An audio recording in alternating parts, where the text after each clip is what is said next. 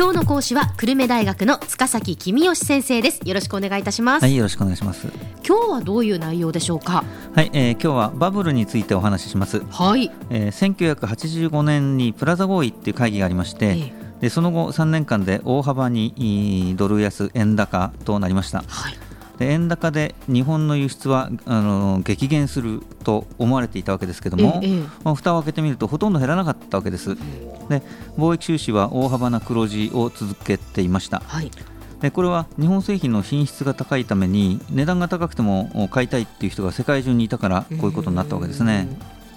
でこれを見た日本人は自信過剰になりました。もう日本経済世界一であると。でまた貿易収支が大幅な黒字でこれに海外からの利子の受け取りなどを加えた経常収支も大幅な黒字でしたから、はい、東京が国際金融センターになるだろうと考える人も大勢いたわけですね。あその経済の世界の経済の中心になるっていうそうですね。ふうに思っていた、まあ、金融センターですね。えーで金融センターになると何が起きるかというと世界中から金持ちの金融マンが、はい、東京に引っ越してくるだろうと、ええ、そうすると東京の都心の土地が値上がるに違いないというふうにみんな思ってですね、え、都心の土地を前もって買ってやろうっていう人たちがいっぱいいて、で都心の土地がとっても値上がりしたわけですね。はい、でこれをきっかけにして、えー、都心の土地だけじゃなくてその周りの土地もどんどん値上がりをしてい、って、で、えー、東京だけじゃなくて大阪など他の大都市にも広がっていったと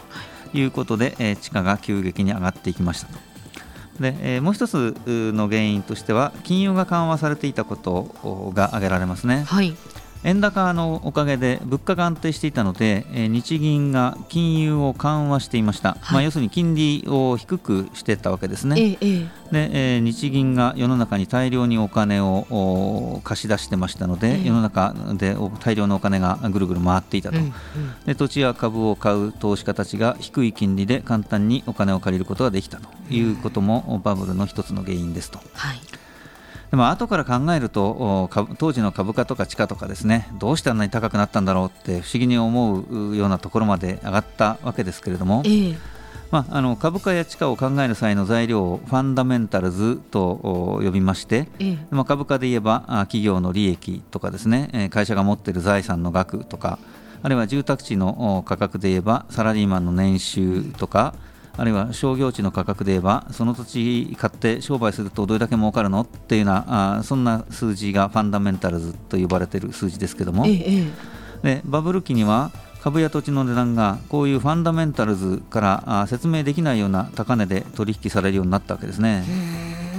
なんでそれだけその高い値段で取引されていたんですか？えあのこういうバブルの話をするとですね、えー、その経済が分かっていない人たちがバカな買い物をしたんだろうっていうふうに思う人多いんですけれども、ええ、実はそうではないんですね。はいあの日本経済を動かしているようなあの賢い人たちも土地や株を一生懸命買ってたわけです、まあ、賢い人たちですから今の株価や地価が高すぎるってことは当然知っていたわけです。分かってたんですね、えー、でも21世紀は日本の時代で日本経済はこれからも発展し続けるわけだよね、うん、ということは経済のファンダメンタルズがこれからどんどん良くなっていくんだよね、うん、そうすると今の株価や地価も将来のファンダメンタルズと比べれば高くないよね。だから将来どうせ株価や地価上がるんだから今のうちに買っとこうよ。ってまあそういうふうに彼ら考えてたわけですね。理論的には間違ってないんです、うん、何を間違ってたかというと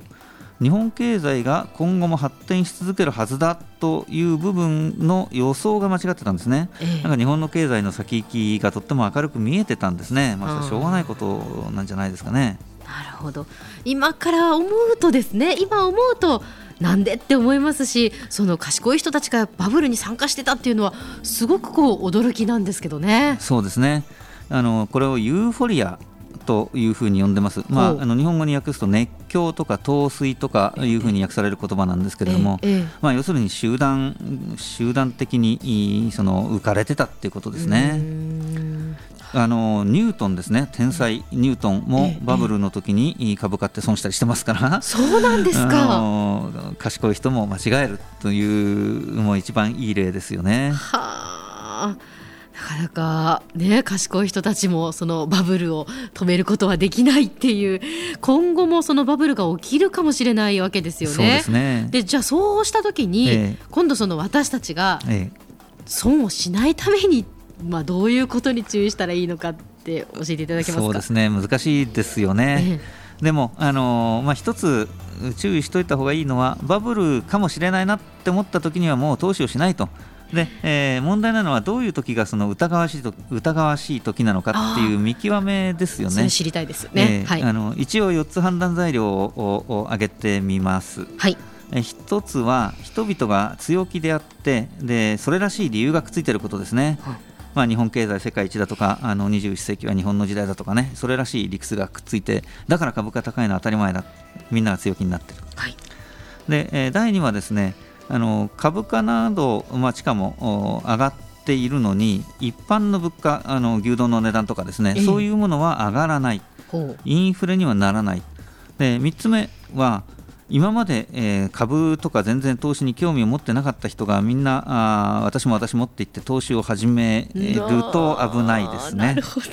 日本のバブル期には初めて、えー、株買ったのよって私も買ってみようかしらっていう人たちがいっぱいいましたよねでもう一つはですねあの日本人の見方と外国人の見方が大きく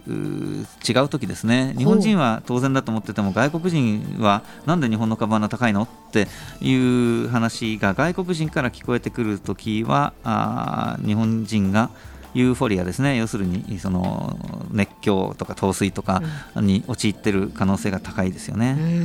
ですからまあこういう条件が整ったら必ずバブルかっていうとそうでもないんですけれども、まあ、安全のためにはまあこういう時はやめておいた方がいいんじゃないですかっていうことはちょっと覚えておいていただくといいかもしれませんね。なるほど。では先生今日のまとめをお願いいたします。はい。じゃあまとめですね1980年代の後半土地と株の値段がファンダメンタルズから説明できないほど上昇しました。バブルですね。公共時の金融緩和が原因の一つでしたけれども何といっても大事な原因は日本人が日本経済は世界一だ。21世紀は日本の時代だという自信過剰になって思い上がっていたことでした。今日は久留米大学の塚崎君吉先生にバブルについてお話しいただきました。どうもありがとうございました。ありがとうございました。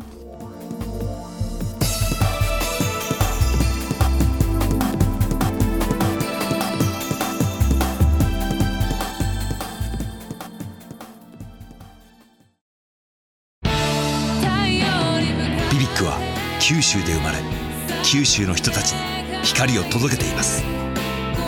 九州のお客様が光り輝くように。それがキューティーネットの変わらない思いです。キラキラつながるキューティーネット。